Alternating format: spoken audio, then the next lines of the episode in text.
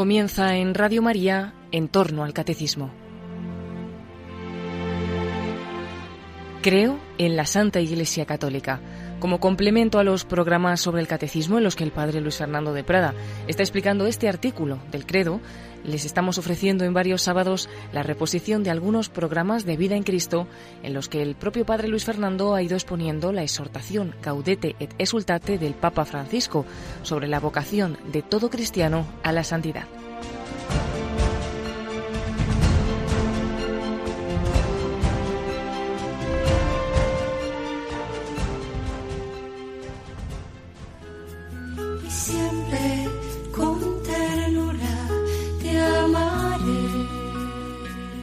Cordialísimo saludo, mi querida familia de Radio María. Alegraos y regocijaos.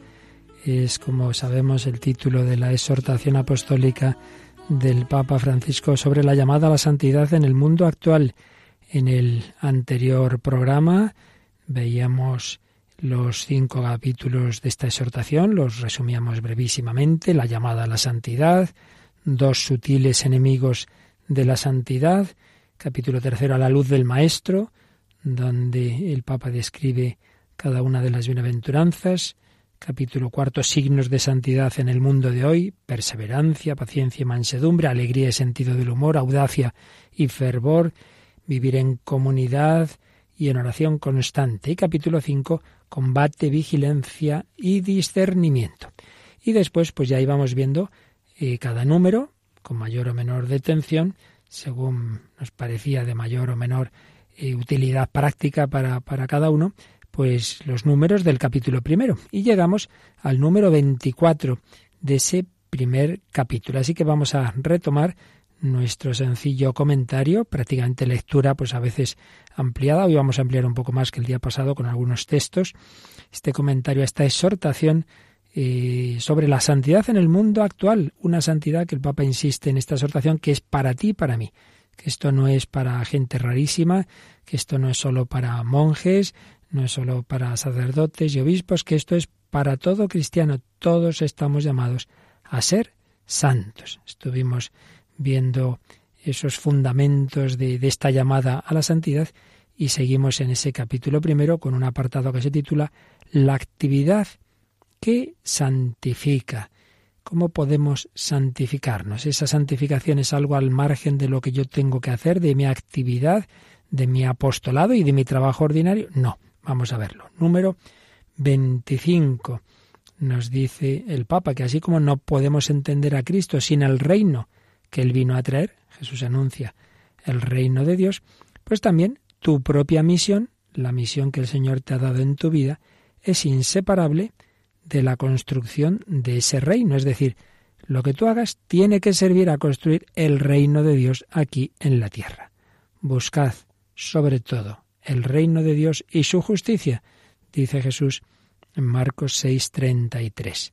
Tu identificación con Cristo y sus deseos, por tanto, esa tu vida interior, ese unirte con el Señor, implica el empeño por construir con Él ese reino de amor, justicia y paz para todos. Por tanto, no podemos concebir la santidad como algo simplemente para mí. Jesús y yo, yo me uno con Jesús, le quiero mucho, entonces yo me santifico. Bueno, pues si te santificas es que a la vez construyes el reino de Dios y viceversa. Si quieres construir el reino de Dios en la tierra, tienes que unirte con Jesús, no hacerlo apoyado simplemente en tus fuerzas. Son dos aspectos inseparables, esa santificación personal con la construcción del reino. Y sigue diciendo este número 25, Cristo mismo quiere vivirlo contigo, quiere vivir contigo ese reino, en todos los esfuerzos o renuncias que implique, y también en las alegrías y en la fecundidad que te ofrezca. Por lo tanto, no te santificarás sin entregarte en cuerpo y alma para dar lo mejor de ti en ese empeño. No te santificarás sin entregarte en cuerpo y alma. No puedes pensar simplemente en ti, sino en dar lo mejor de ti mismo para los demás, para la Iglesia, para las almas, para el reino de Dios en este mundo. Y esto me ha recordado y sin duda el Papa, como jesuita que es, con la formación ignaciana que tiene y que tantas veces ha hecho y dirigido ejercicios espirituales, digo que me ha recordado y supongo que él también esa meditación tan importante de los ejercicios espirituales que llamamos del rey temporal o del rey eterno. Ignacio de Loyola, que fue, como sabemos, un militar al principio, pues pone un ejemplo de un rey de este mundo que convoca a todos los caballeros a una empresa muy noble, muy importante para la cristiandad, y que les dice que, que, él va a vivir como ellos, a luchar como ellos, a dormir como ellos, a comer como ellos, a trabajar como ellos, en definitiva. Y bueno, lo único que les pide es que le acompañen. Y dice San Ignacio, hombre, todo buen caballero dirá que sí a ese rey tan tan bueno. Pues cuánto más, dice Cristo nuestro Señor, que es el verdadero rey, el rey eterno, y tiene delante a todo el mundo, y a cada uno en particular llama y le dice, fijaos la llamada del Rey Eterno a cada cristiano, mi voluntad es conquistar todo el mundo y todos los enemigos, y así entrar en la gloria de mi Padre. Por tanto, quien quisiere venir conmigo, ha de trabajar conmigo, para que siguiéndome en la pena, también me siga en la gloria. La preciosa expresión de San Ignacio en la que él expresa así, pone en labios de Jesús, pues esa llamada que el Señor realmente nos hace a todos y cada uno a colaborar con Él. Tú necesitas mis manos, mi trabajo, que a otros descanse, con ese lenguaje militar, pero aplicado al reino de Dios, con las armas del amor y de la paz. Mi voluntad es conquistar, no dice destruir al enemigo, dice conquistar a todos, para que esos corazones amen a Dios y así entrar en la gloria de mi Padre. Y lo más bonito es cuando dice, quien quisiere venir conmigo. El cristianismo no es trabajar para un Señor lejano, que bueno, luego al final me dará la paga. No, no, no. Es ir con Jesús. Quien quisiere venir conmigo. No soy yo quien vive, es Cristo quien vive en mí. Quien quisiere venir conmigo ha de trabajar conmigo, para que siguiéndome en la pena, también me siga en la gloria. Si con Él sufrimos, dice San Pablo, reinaremos con Él si con Él morimos, viviremos con Él. Y entonces dice San Ignacio que a esta llamada del Rey Eterno puede haber diversas respuestas. Claro, la mala sería pues decir que no, no responder, o una respuesta bien, razonable, pues bien, sí, colaboraré con el Señor. Pero una tercera posibilidad, que es la buena, es la mejor, dice San Ignacio, aquellos que quieran aspirar a más, aspirar a más, y señalarse en todo servicio, de su Rey eterno y Señor universal, en todo servicio. No, bueno, yo voy, pero si me pone usted en tal puesto, en tal otro, no, no, en lo que me manden, lo que sea, todo servicio. Señor, yo te serviré, pero no me pidas, por favor, que sea monje. Yo te serviré, pero no me pidas que sea madre de familia numerosa. No, no, lo que tú quieras. Señalarse en todo servicio de su Rey eterno y Señor universal, esas personas que quieran ofrecerse a lo que sea, no sólo ofrecerán su persona al trabajo, sino que aunque sea contra su propia sensualidad, contra lo que les apetece, contra su amor carnal y mundano, harán oblaciones, ofrecimientos de mayor valor, de mayor importancia, diciendo, y viene aquí una oración que propone San Ignacio, que muchos santos han dicho en su vida, incluso todos los días de su vida, como una especie de ofrecimiento del día.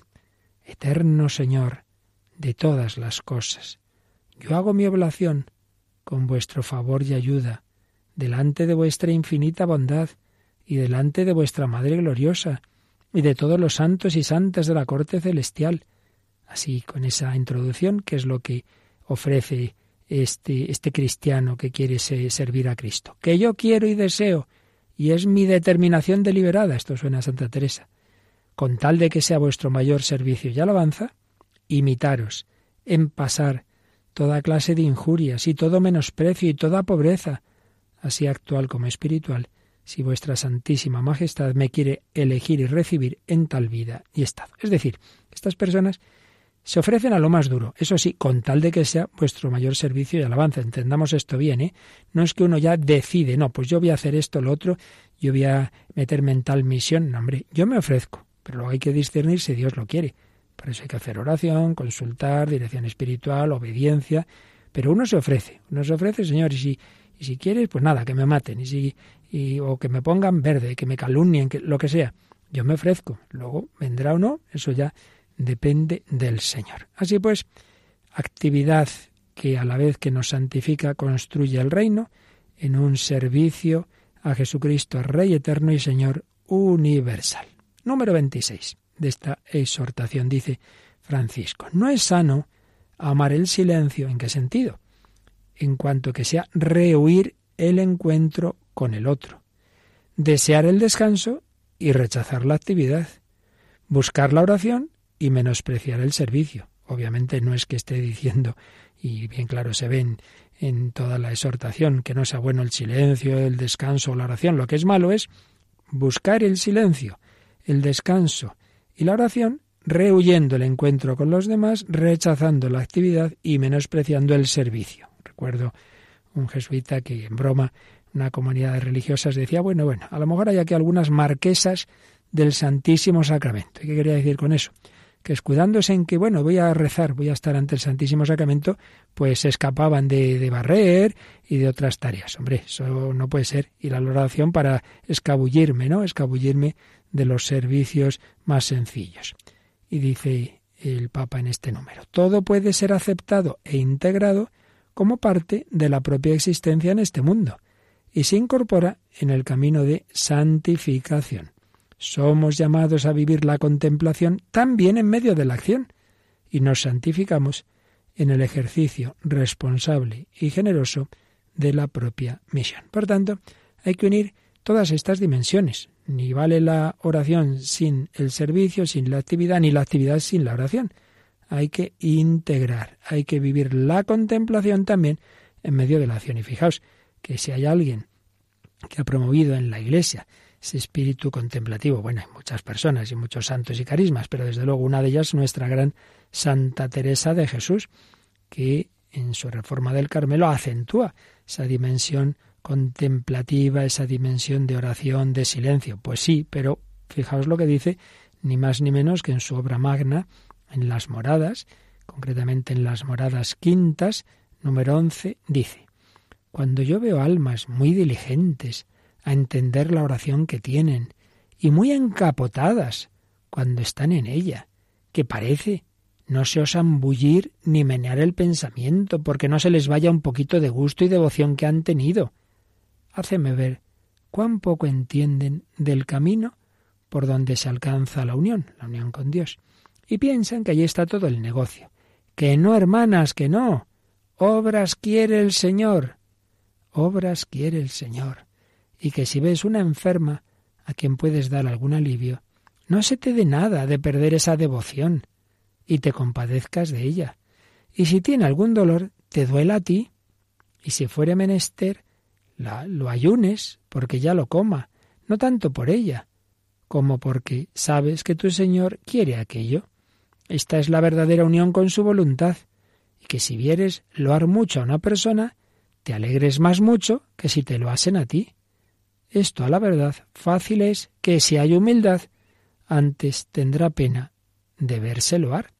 Mas esta alegría de que se entiendan las virtudes de las hermanas es gran cosa. Y cuando viéremos alguna falta en alguna, sentirla como si fueran nosotras y encubrirla. Así pues, pues algunos ha perdido con este castellano antiguo. La gran mística, el alma que se arrebataba en esos éxtasis tremendos. Sin embargo, cuando dice cuál es el camino por el que hay que ir subiendo, irse eh, elevando para unirse con Dios, dice que entendamos bien esto, que no se trata de que esté uno ahí muy, muy tapadito, dice almas muy encapotadas, que parece que no pueden moverse porque han sentido no sé qué y no sé qué pierdan ese gustito que acaban de tener. Dice, bueno, bueno, que no es esa la cuestión, que no es esa. Y que para la unión con Dios es muy importante la caridad. Y tiene esa expresión, que no hermanas, no, que el Señor quiere obras, obras quiere el Señor. Y pone estos ejemplos, que si ves una enferma a la que puedes dar un alivio, se lo des y no digas, ay, no, no, no, no, que, que espere, dentro de una hora eh, me saldré de, mi oración y ya le daré la medicina. Hombre, y si tiene algún dolor, que, que, que, que lo sientas como tuyo. Y si tiene una victoria, que te alegres como, como tuya también. Y que, que la alaben, te alegres mucho. Y que en cambio no te haga gracia que te alaben a ti por la humildad. En fin, que las virtudes son el camino para la unión con Dios y no simplemente estar ahí muy recogidito y yo rezo mucho, pero allá los demás. ¿Veis? Pues como una gran mística, pues también nos dice esto, que la verdadera oración no va por el camino de huir de la verdadera actividad, de la verdadera caridad. Número 27. Empieza con una pregunta. ¿Acaso el Espíritu Santo puede lanzarnos a cumplir una misión y al mismo tiempo pedirnos que escapemos de ella? ¿O que evitemos entregarnos totalmente para preservar la paz interior?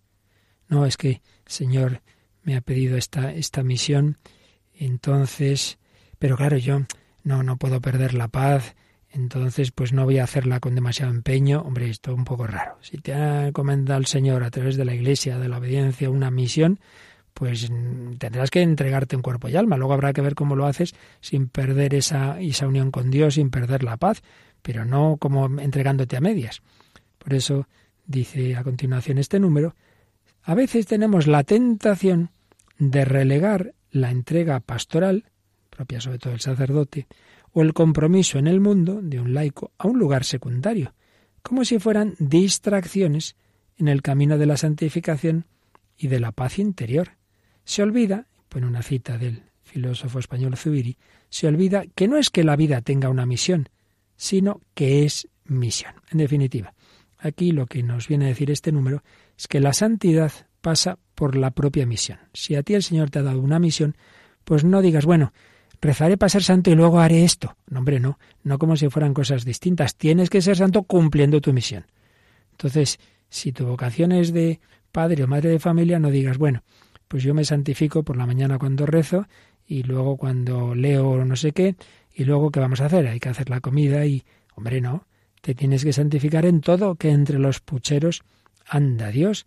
Entonces hay que superar esa tentación de relegar la entrega pastoral, sacerdote que dijera yo me santifico en los ratos de oración y luego ¿qué vamos a hacer? Pues hay que estar confesando y hay que atender a estos pesados. No, en, en, esa entrega pastoral, en esa celebración de los sacramentos, en esa caridad, etcétera, también ahí es donde hay que ir creciendo en unión con Dios, en santidad. Y el laico, pues no es que se santifique cuando va a la iglesia y luego hay que hacer las, las tareas familiares o como, como si fueran, en fin, qué remedio, ¿no? Como si fueran distracciones, dice el Papa, en el camino de la santificación. Esto es muy importante, que ya lo decía también el, el Vaticano II que hay que santificarse a través de, a través de las circunstancias donde el Señor nos ha puesto, no a pesar de ellas, a través de, no a pesar de. Lo podéis ver en la Lumen Gentium 41. Bien, seguimos al número 28 de Gaudete et Exultate. Dice así, y aquí pues nos va a describir cómo a veces eh, tenemos una actividad, pero no con las verdaderas motivaciones que debería tener. Una tarea movida por la ansiedad, el orgullo, la necesidad de aparecer y de dominar, ciertamente no será santificadora. El desafío es vivir la propia entrega de tal manera que los esfuerzos tengan un sentido evangélico y nos identifiquen más y más con Jesucristo. De ahí que suele hablarse, por ejemplo, de una espiritualidad del catequista, del clero diocesano, del trabajo. Por la misma razón, en Evangelii Gaudium quise concluir con una espiritualidad de la misión, en Laudato Si con una espiritualidad ecológica y en Amoris Leticia con una espiritualidad de la vida familiar. Por tanto, es un número que nos dice que todo lo que hagamos en la misión que cada uno tiene que hacerlo con la espiritualidad adecuada, con las motivaciones adecuadas. No basta hacer, hay que hacer bien con un corazón como el de Cristo. Porque si uno hace muchas cosas, pero dice San Pablo, ya podría dar yo todos mis bienes a los pobres, dejarme quemar vivo. Si no tengo caridad, de nada me sirve. No basta con hacer, sino cómo hacemos. Enseguida lo desarrollamos esto un poquito, pero vamos eh, a tener un momento de oración, de reflexión y a decirle al Señor que queremos entregarnos a Él, entregarnos plenamente a Él en ese espíritu de la respuesta al Rey Eterno, que a todos nos llama a colaborar con Él en la extensión de su reino. Vamos a decirle, sí, sí, sí, sí, toma mi vida, toma mi voluntad, yo me entrego a ti de todo corazón. Se lo pedimos así al Señor.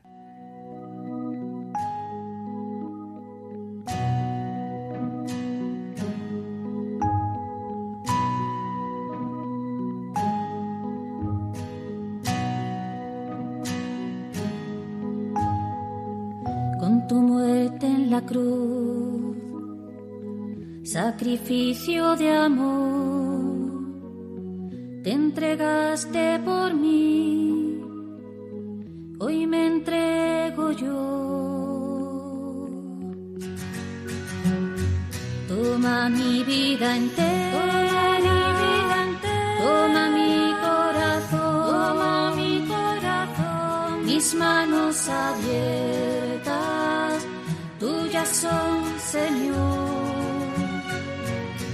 ilusión y alegría, mis ganas de vivir, mis ganas de vivir, el gozo de la entrega son para ti.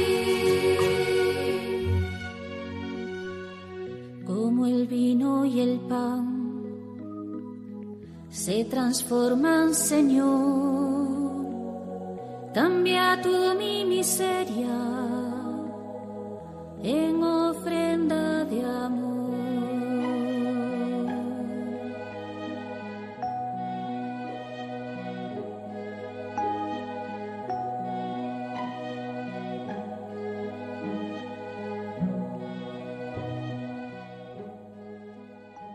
El Señor se ha entregado a nosotros, entregámonos nosotros a Él. Hay hombres que se entregan a Dios porque antes hubo un Dios que se entregó a los hombres. Aquí seguimos en Radio María comentando un servidor, Padre Luis Fernando de Prada, comentando esta exhortación Gaudete te exultate sobre la llamada a la santidad en el mundo de hoy del Papa Francisco. Veíamos antes que no hay que santificarse a pesar de las circunstancias en las que se desarrolla nuestra vida, sino a través de esas circunstancias mencionaba la Lumen Gentium 41, vamos a leer el párrafo fundamental a este respecto. Todos los fieles cristianos, en cualquier condición de vida, de oficio o de circunstancias, y a través de todo eso, se podrán santificar de día en día, con tal de, a ver qué condiciones, con tal de recibirlo todo con fe de la mano del Padre Celestial y cooperar con la voluntad divina, manifestando a todos, incluso en el servicio temporal, la caridad con que Dios amó al mundo. Bueno, es un párrafo de la Lumen Gentium 41 de Vaticano II, magistral. En unas líneas nos da toda una lección de la auténtica espiritualidad católica y de cómo debemos ir por el camino de la santidad. Fijaos que primero dice todos, universalidad de la llamada a la santidad. Nos lo ha dicho el Papa desde el principio de esta exhortación. Todos los fieles cristianos, en cualquier condición de vida. Ah, pero si es que yo soy un pobre laico, ¿qué es eso de un pobre laico? Tú eres llamado a la santidad como el obispo, como el Papa, igual. Cualquier condición de vida, seas laico, casado, soltero, sacerdote, obispo, religioso, religiosa, misionero, me da igual. En cualquier condición de vida, de oficio, pero si yo es que mi trabajo es muy sencillito, pues mejor, porque desde luego el del Señor en Nazaret era bastante sencillo también. En cualquier condición de vida, de oficio o de circunstancias. Es que claro, yo tengo unas circunstancias tan difíciles, fíjese usted, en mi casa pasa esto, lo otro. Pues dice el concilio, a través de todo eso, a través de no a pesar de, decíamos antes, no a pesar de mi marido, de mi jefe, de mi salud, de mi enfermedad, no, no, no a pesar de, sino a través de todo eso, te puedes santificar. Pero ¿con qué condiciones? Primero, con tal de recibirlo todo con fe de la mano del Padre Celestial. Pero es que fíjese, esto ha sido todo por mala idea de tal persona que me ha puesto esta zancadilla. Pues sí, vale, humanamente será así. Pero al final, eso estaba en un plan de Dios. Ya sabemos que Jesús fue a la pasión porque Judas le traiciona, porque muchos le odian, porque Caifás lo condena, porque Pilato se lava las manos. Bueno, sí, ese es el nivel humano. Pero al final estaba detrás la mano del Padre Celestial. Y por eso Jesús dice en Gesemaní y le dice a San Pedro, pero vamos a ver, no saques la espada, que si yo quisiera, mi Padre me defendía, pero, pero el cáliz que me, da, que me ha dado el Padre no lo voy a beber. El cáliz que me ha dado el Padre a través de Judas, de Pilato, de todo eso, Jesús veía la voluntad de su Padre, que a fin de cuentas es la misma que él en cuanto a Dios, el cáliz que me ha dado el Padre. Por tanto, estamos llamados a recibir todo con fe de la mano del Padre Celestial. Que no, que no, que no ha sido el Padre Celestial, que ha sido ese hombre que conducía mal y que me atropelló y fíjese cómo me ha dejado. Bueno, pues el Padre Celestial no conducía, desde luego, no le echemos la culpa. Pero es verdad que lo ha permitido. Si lo ha permitido, bueno, pues será porque ve que a pesar de, de todo lo que tú estás viendo ahí, pues es un camino para tu bien, para tu santidad. Dios saca bien del mal. Dios no es que nos meta los microbios para ponernos enfermos, no. Dice Jesús hasta los cabellos de vuestra cabeza están contados y no cae uno sin que lo permita el Padre Celestial. No dice el Padre Celestial tira de los pelos, no, no dice eso. Pero es verdad que no cae uno sin que lo permita el Padre Celestial, como no cae un gorrioncillo sin que lo permita el Padre Celestial. Por tanto, aunque no hay que poner directamente en Dios, que a veces le echamos la culpa de lo que hacemos los hombres, eso es cierto, o oh, qué malo ha sido Dios, se ha matado a mi hijo en un accidente, y iba conduciendo a lo bruto, pues conducía no el ángel, conducía él. Pero también es verdad que hay una providencia en la que Dios podría hacer un milagro y evitarlo, eso sí es verdad. Entonces, en último término, está en el plan de Dios permitir también el mal. Entonces tenemos, una vez que han ocurrido las cosas, recibirlas con fe de la mano del Padre Celestial. ¿Es permitido este accidente, esta enfermedad, esta injusticia, esta calumnia? Pues sí, y a Jesús le calumniaron y a través de eso, pues dio la vida por nosotros. Por tanto, te puedes santificar a través de esas circunstancias, agradables o desagradables, si las vives con espíritu de fe, dice San Juan de la Cruz, cuando en una comunidad, pues hay un hermano que otro le está chinchando, que no le entiende, que parece que siempre está fastidiándole, pues que piense, que no lo vea humanamente, que piense que es eh, el artista que Dios le envía para ir tallando la piedra de su santidad. El Señor me envía a este hermano para que yo tenga más paciencia, más humildad. A lo mejor se equivocan cosas que me dice, pero en cambio hay otras peores que yo he hecho y que no las sabe nadie. Pues unas por otras. Recibirlo todo con fe de la mano del Padre Celestial y cooperar, no solo recibirlo pasivamente, sino, bueno, Señor, ¿qué quieres que haga? Y manifestar a todos en el día a día, en el trabajo ordinario, el amor con el que Dios ha amado al mundo. Pues ahí está la clave de la santidad, santificarnos en esa vida ordinaria. Y luego nos decía el Papa en este número 28 que es necesaria una sana espiritualidad, porque podemos hacer cosas por motivaciones no buenas. Hay personas que hacen cosas buenas simplemente para sentirse bien, para sentirse útiles, o porque no pueden estar quietecitas y algo tienen que hacer. Hay gente que hace voluntariados y apostolados, que, que en principio están bien, pero no por amor de Dios y del prójimo, sino, dice el Papa, en tareas movidas por la ansiedad, tengo que hacer algo y así me calmo, el orgullo, me siento aquí superior, trabajo con gente así más limitada y yo me siento por encima, la necesidad de aparecer, hay gente en las parroquias, en los movimientos muy protagonista, muy servicial aparentemente, pero el día que le digas, no, hoy no lo hace fulanito, hoy no lee menganito, hoy lee otro, madre mía, la que se organiza, pues ya se ve que la cosa no estaba muy bien orientada, ¿eh? Necesidad de aparecer. Este, es que este es el coro, cantamos nosotras, y el día que cante otra se, se la montas al párroco. Hombre, que uno viene a servir con humildad, no a aparecer, no a dominar, no a mangonear.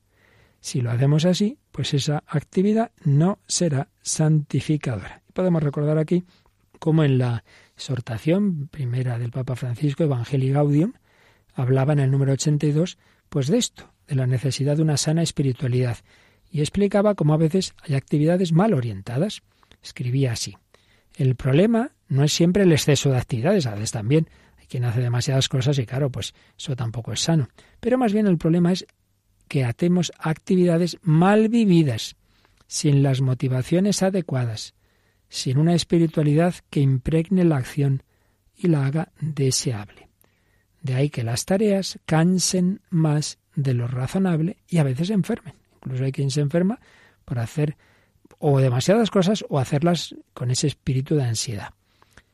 No se trata de un cansancio feliz, pues todos los santos se han cansado, pero, pero con paz. No, no, Aquí el Papa habla de un cansancio tenso, pesado, insatisfecho, no aceptado, que no estáis renegando, quejándose. Es lo que también se llama, y el Papa aquí también retoma esa palabra clásica griega, acedia. La acedia pastoral. Uno está ahí amargado, triste, y dice que eso puede tener diversos orígenes. Algunos caen en esa acedia por sostener proyectos irrealizables uno desearía, no sé qué, octava maravilla, hijo, en esta vida las cosas siempre son limitadas, la Iglesia tiene sus defectos como lo tiene todo en este mundo. Entonces no, no proyectes cosas tan súper ultra maravillosas que nunca se van a realizar y te vas a desanimar. Otros, sigue diciendo el Papa, pues viven mal la actividad por no aceptar la costosa evolución de los procesos y querer que todo caiga del cielo. A veces eso, queremos ser muy eficientistas y, muchas prisas y, ya todo rápido. Hombre, que las cosas van despacito, ¿eh? Que un niño crece día a día, pues tampoco pretendas que tus semillas, tu grupo de apostolado, de catequesis, ala, ya, disparaos todos santos. Hay que aceptar la costosa evolución de los procesos, no hay que pretender que todo caiga del cielo. Otros se apegan a algunos proyectos o a sueños de éxitos imaginados por su vanidad, organizamos aquí un congreso, bueno, va a venir, va a venir todo el barrio, luego viene la mitad de la mitad y te, te hundes. Otros por perder el contacto real con el pueblo, una despersonalización de la pastoral que lleva a prestar más atención a la organización que a las personas, y entonces les entusiasma más la hoja de ruta que la ruta misma. Pues es verdad. Muchas veces reuniones pastorales, sacerdotes, ahí a ver muchas horas reunidos, vengamos a hacer un plan, punto uno, punto dos, punto tres, llaman a la puerta, y voy a confesar, déjenos que estamos aquí programando. Pero hombre, pero que, que atiende a las personas, ¿no? No, no, aquí hay mucha organización, con lo cual no quita uno y un servidor intenta ser organizado para nada que hay que programar, pero, pero ojo, ¿eh? no demos más importancia a los planes, a los papeles que a las personas, nunca. También podemos caer en la cedia por no saber esperar y querer dominar el ritmo de la vida. Ten paciencia contigo mismo y con los demás. Y esta persona lleva cinco años ahí, parece que está siempre igual. Bueno, llegará un momento en que la gracia de Dios consiga que dé un salto, que, que, que, que supere esa limitación que tiene. El inmediatismo ansioso de estos tiempos, inmediatismo ansioso, hace que los agentes pastorales no toleren fácilmente lo que signifique alguna contradicción un aparente fracaso, una crítica, una cruz. Uno muy activo que hace muchas cosas en el movimiento, en la parroquia, en la comunidad, se hunde. ¿Por qué? Es que me han, me han criticado. Ay, vaya, qué, qué, qué horror, ¿eh? Pues a nuestro Señor le, le dijeron unas cuantas cosas, ¿eh? Que, que si venía de parte de Belcebú, que era un blasfemo. Hombre, que esto ya estamos avisados y hemos visto en el ofrecimiento del Rey Eterno, uno se ofrece a toda humillación. No, no, pues yo trabajo pero sin contradicción, sin fracaso, sin críticas, sin cruces, que eso no puede ser, hombre, seguir a Cristo con la cruz, decía un gran maestro y formador de apóstoles que no conocía a nadie, que hubiera tenido verdadera fecundidad en la Iglesia y que no hubiera tenido fracasos, entre comillas. Es muy sano eso del fracaso, nos enseña a no poner el esfuerzo y la alegría en que salgan las cosas, los resultados. Mira, tú siembra, tú haz lo que puedas y Dios sabrá lo que hace con eso que has sembrado, no vivir pendientes de los resultados, como si en Radio María estuviéramos todos los días mirando la audiencia. Pues no, no la miramos, no sabemos la que hay y decimos, hacemos lo que haya que decir y que el Señor pues, pues haga fecunda esa semilla, esa palabra. Una ocasión he puesto ese ejemplo, vamos, que no es mío, sino del Padre Canta la Mesa, predicador de la Casa Pontificia, muy bonito, sobre cómo podemos eh, enfocar mal el, la realización de, lo que Dios nos pide. Dice, pone este ejemplo, dice, una mujer eh, está embarazada, y, pero ese niño puede no llegar a nacer porque por un aborto puede provocar el aborto, entonces sí lo tenía dentro, pero no nace. O al revés, eh, quiere tener el niño, pero lo hace por medios artificiales, una fecundación in vitro. Entonces este ejemplo lo pone a la semilla de la palabra de Dios. Hemos recibido la palabra de Dios, hemos escuchado la meditación, una plática, todo muy bonito, pero luego eso lo abortamos porque no se convierte en verdaderos propósitos. Se queda ahí, ahí, en una teoría, en un sentimiento, pero no lo convierto en vida. Es como el aborto. Pero la otra posibilidad, que a veces se da más, que es hacer, hacer muchas cosas, pero no nacen de una concepción previa en el alma, en el corazón, no nacen de la oración, no nacen de la contemplación, no nacen del amor, nacen de esto que estamos viendo, activismo, ansiedad, protagonismo. Bueno, pues eso no va a servir de nada. Hace falta que todo brote de dentro de un corazón nuevo y el corazón nuevo solo puede darnos el Espíritu Santo que hace nuestra vida nueva. toma mi vida, hazla de nuevo. Yo quiero ser un vaso nuevo.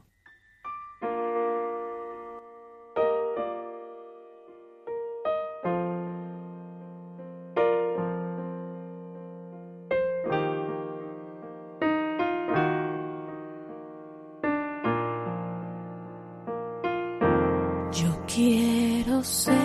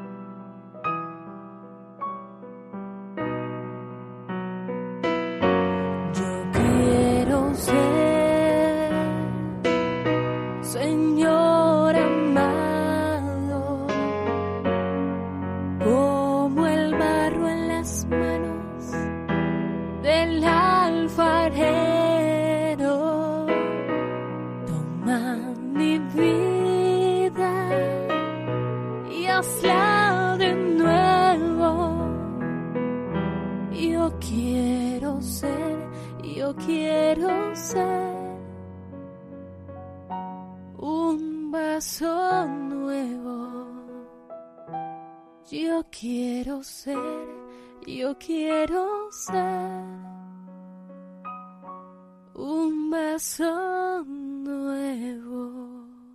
Yo quiero ser un vaso nuevo, pero no puedo hacerlo por mis fuerzas. Tiene que hacerlo el Señor. Seguimos comentando esta exhortación Gaudete et Exultate sobre la vocación a la santidad. Y si el apartado en el que estamos ahora, la actividad que santifica, comenzaba con ese número 25 que decía que hay que tener cuidado de no eh, hacer de la oración una especie de refugio para huir de la actividad. El 29 va a decirnos que tampoco se entienda esto, como ya anticipábamos, menospreciando esos momentos de oración y silencio. Por eso dice, esto no implica despreciar los momentos de quietud, soledad y silencio ante Dios. No, no. Esos momentos son muy importantes, si no, pues nos pasa lo que decíamos antes, de una actividad mal entendida. Momentos de quietud, soledad y silencio ante Dios. Al contrario, porque las constantes novedades de los recursos tecnológicos, el atractivo de los viajes, las innumerables ofertas para el consumo, a veces no dejan espacios vacíos donde resuene la voz de Dios. Todo se llena de palabras, de disfrutes epidérmicos, de ruidos, con una velocidad siempre mayor. Allí no reina la alegría, sino la insatisfacción de quien no sabe para qué vive.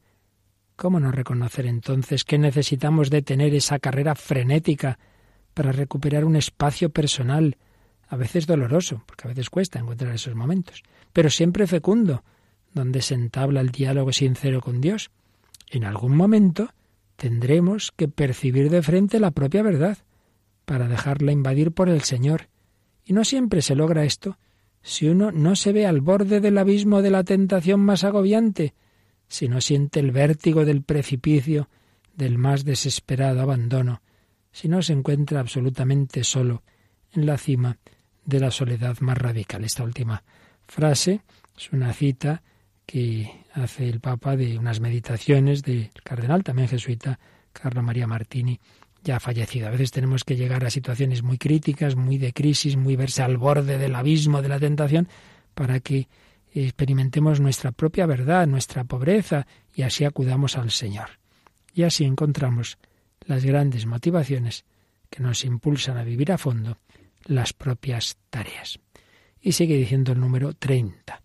Los mismos recursos de distracción que invaden la vida actual nos llevan también a absolutizar el tiempo libre. Claro, una cosa es que es necesario el descanso y otra es absolutizar el tiempo libre. A mí, que nadie me toque mis vacaciones, que nadie me toque mi horita.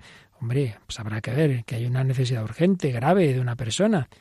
Absolutizar el tiempo libre, en el cual podemos utilizar sin límites esos dispositivos que nos brindan entretenimiento o placeres efímeros que luego encima pasa eso. No es que en ese tiempo libre estés haciendo verdadero descanso, sino ale ahí con tu tablet, ahí con tu móvil perdiendo el tiempo en placeres efímeros. Por eso en nota dice el Papa que es necesario distinguir esa distracción superficial de una sana cultura del ocio que nos abre al otro y a la realidad con un espíritu disponible y contemplativo. Los juegos de antes, tradicionales, que hacíamos los niños de otra época, nos ayudaban a relacionarnos unos con otros, ahí jugando a las canicas, a las chapas, al ajedrez. Lo que... No, ahora cada uno con su móvil, cada uno con su play. Pues, hijo, cada uno encerrado en su mundo.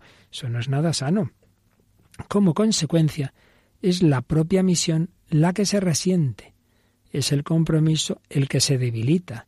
Es el servicio generoso y disponible el que comienza a retacearse, estas palabras del castellano propio del Papa. Eso desnaturaliza la experiencia espiritual.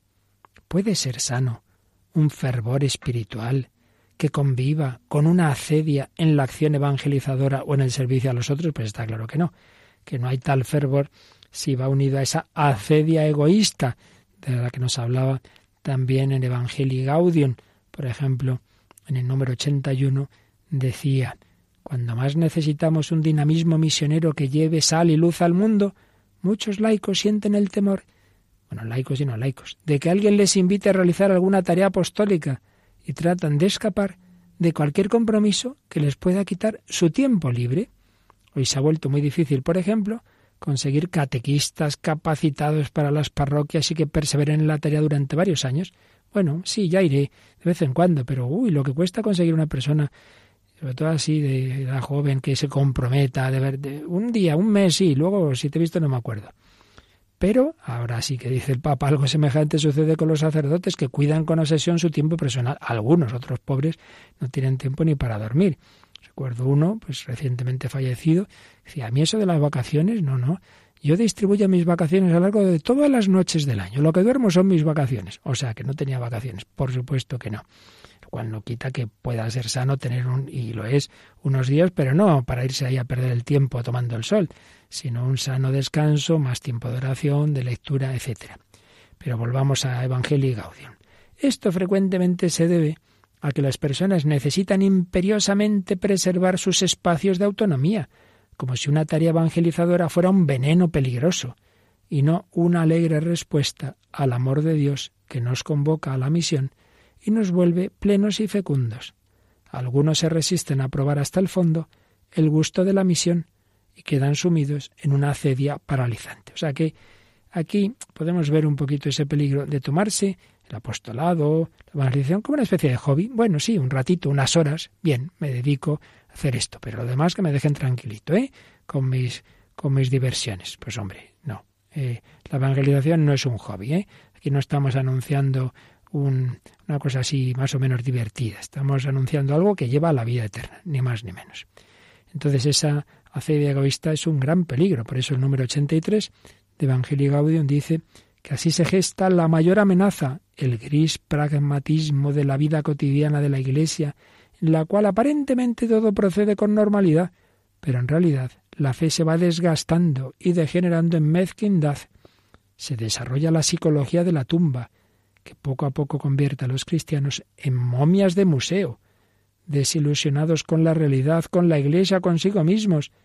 Viven la constante tentación de apegarse a una tristeza dulzona, sin esperanza, que se apodera del corazón como el más preciado de los elixires del demonio. Pues es verdad, por desgracia, Vemos personas de iglesia que están amargadillos, tristes, todo va mal, esto se acaba, ya eh, vamos, el último que, que apague, que se, se cierra la iglesia, hombre, que no, tranquilo, con esperanza, llamados a iluminar y a comunicar vida, estas personas finalmente se dejan cautivar, se dejan cautivar por cosas que sólo generan oscuridad y cansancio interior y que apolillan el dinamismo apostólico. Por todo esto me permito insistir, no nos dejemos robar la alegría evangelizadora.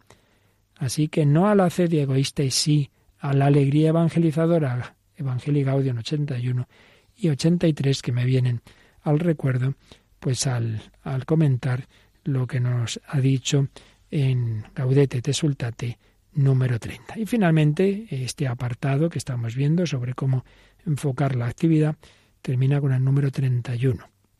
Nos hace falta un espíritu de santidad que impregne tanto la soledad como el servicio, tanto la intimidad como la tarea evangelizadora, de manera que cada instante sea expresión de amor entregado bajo la mirada del Señor.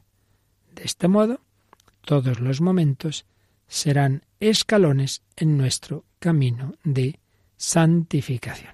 Es un poquito la síntesis de lo que nos ha dicho en los números anteriores. La santidad abarca todos los momentos, la soledad, la intimidad, la oración, pero también el servicio, el trabajo. Lo importante no es hacer esto o lo otro, sino que cada instante sea expresión de amor, amor entregado bajo una mirada, la mirada del Señor. ¿Cuándo salvaba más almas Jesús? ¿En el desierto? ¿En Nazaret? ¿En Belén? ¿En Egipto? ¿En la cruz? En todo momento estaba amando, estaba mirando al Padre y a ti y a mí, por quienes ofrecía su vida. ¿Tú cuándo salvas más almas? ¿Cuando estás en la cocina o estás en la catequesis? Que da igual, si esa es la voluntad de Dios. Decía Santa Teresita, recoger un alfiler por amor de Dios puede salvar un alma. Entonces, todos llamados a santificarnos y evangelizar en la vida ordinaria, haciendo lo que tenemos que hacer. Esta anécdota que se ha vivido en la vida de muchos santos, creo que uno de ellos, San Luis Gonzaga, el, padre formador pregunta a varios de esos novicios, a ver, si en este momento estamos de recreación, si en este momento os dijeran que tenemos un cuarto de hora, que vamos a morir dentro de un cuarto de hora, ¿tú qué harías? Pues yo me iría a la capilla, yo a rezar a no sé quién, yo me confesaría, y San Luis González dice, yo seguiría aquí porque es lo que ahora manda la obediencia, estar en el, en el recreo. Pues muy bien, has acertado. Hacer en cada momento lo que tenemos que hacer. Esa es la verdadera santidad y no huir de nuestras circunstancias. Y ya el último apartado de este primer capítulo, de esta primer capítulo dedicado a los fundamentos de esa llamada a la santidad, se titula Más vivos, más humanos. Y es que la santidad no nos hace poco humanos, como a veces pensamos que va. Y por eso dice el número 32, no tengas miedo de la santidad, no te quitará fuerzas, vida o alegría. Todo lo contrario, todo lo contrario. Llegarás a ser lo que el Padre pensó cuando te creó, serás fiel a tu propio ser. Es cuando vas a estar más a gusto contigo mismo. Depender de Él, del Padre, nos libera de las esclavitudes, nos lleva a reconocer nuestra propia dignidad. Y pone el ejemplo de Santa Josefina Vaquita, que llegó a comprender la profunda verdad de que Dios y no el hombre es el verdadero Señor de toda vida humana. Y el número 33 dice que en la medida en que se santifica, cada cristiano se vuelve más fecundo para el mundo. Claro que sí, estamos siendo llamados a ser evangelizados y a evangelizar a través, cita aquí el Papa a obispos africanos, a través del empoderamiento de todos los bautizados para que asumáis vuestros roles como sal de la tierra y luz del mundo. Finalmente, número 34, no tengas miedo de apuntar más alto, de dejarte amar y liberar por Dios. No tengas miedo de dejarte guiar por el Espíritu Santo. La santidad no te hace menos humano, porque es el encuentro de tu debilidad con la fuerza de la gracia. En el fondo, como decía León Blois, en la vida solo existe una tristeza, la de no ser santos. Y con esta cita de este personaje francés termina este primer capítulo. La única tristeza realmente que podría existir para un cristiano es la de no ser santos, ya se entiende, la de no estar en ese camino de santidad, la de acomodarse a la tibieza. No tengas miedo, no tengas miedo de apuntar más alto, de dejarte amar y liberar por Dios, que la santidad no te hace menos humano. Si Juan Pablo II decía, no tengáis miedo, abrid las puertas a Cristo, que Cristo no te quita nada, Benedicto XVI añadió en su homilía de inauguración del pontificado, Cristo no solo no quita, sino que te da todo. Cristo te da lo que realmente necesitas, lo que no, no te lo da, claro. Pero lo que necesitas sí te lo da. La santidad no te hace menos humano. Al revés, al revés. En tu pobreza, en tu debilidad, te encuentras con la riqueza de Dios. Todos los que estuvimos en la Jornada Mundial de la Juventud de Santiago de Compostela, la cuarta Jornada Mundial de la Juventud, en el Monte del Gozo, pues que realmente fue inolvidable. Yo llevaba solo dos años de sacerdote, entre, entre cientos de miles de jóvenes y del mundo entero. Todos recordamos quizá uno de los momentos clave de las palabras de, San Juan Pablo II fue en la, en la homilía de, la misa, cuando pues dio ese grito que, viene a ser la frase que también aquí nos ha dicho el Papa Francisco, no tengáis miedo de la santidad. Vamos a escuchar cómo la dijo Juan Pablo II y la escuchamos sobre el fondo del, del himno que había en aquella jornada mundial en Santiago de Compostela, llamados a ser peregrinos, llamados a ser evangelizadores del tercer milenio. Dejad que Cristo reine en vuestros corazones. No tengáis miedo a ser santos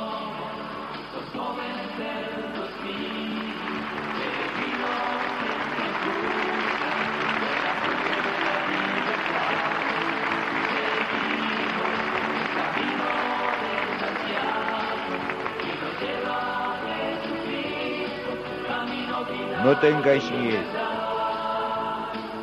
Esta es la libertad con la que Cristo nos ha liberado.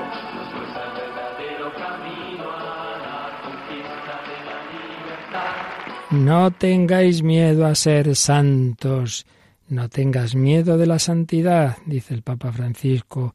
Juan Pablo II hablaba de esa libertad que nos da el Señor, la verdad os hace libres y Papa Francisco dice depender del Señor nos libera de las esclavitudes. El mismo mensaje que la Iglesia nos va transmitiendo año tras año, siglo tras siglo, con un papa o con otro, llamados a la santidad, a entregar nuestra vida, como Íñigo de Loyola en el siglo XVI, ahora nosotros llamados a decir al Señor, toma mi vida, toma mi voluntad, toma mi entendimiento, toma todo mi ser. Seguiremos pidiéndoselo al Señor y profundizando en los siguientes capítulos de esta exhortación del Papa Francisco, Gaudete et Exultate. Así finaliza en Radio María en torno al catecismo como complemento a los programas sobre el catecismo de la Iglesia Católica, en los que el padre Luis Fernando de Prada está explicando el artículo del credo Creo en la Santa Iglesia Católica, les estamos ofreciendo en varios sábados la reposición de algunos programas de vida en Cristo en los que el propio padre Luis Fernando ha ido exponiendo la exhortación Gaudete et Exultate del Papa Francisco sobre la vocación de todo cristiano a la santidad.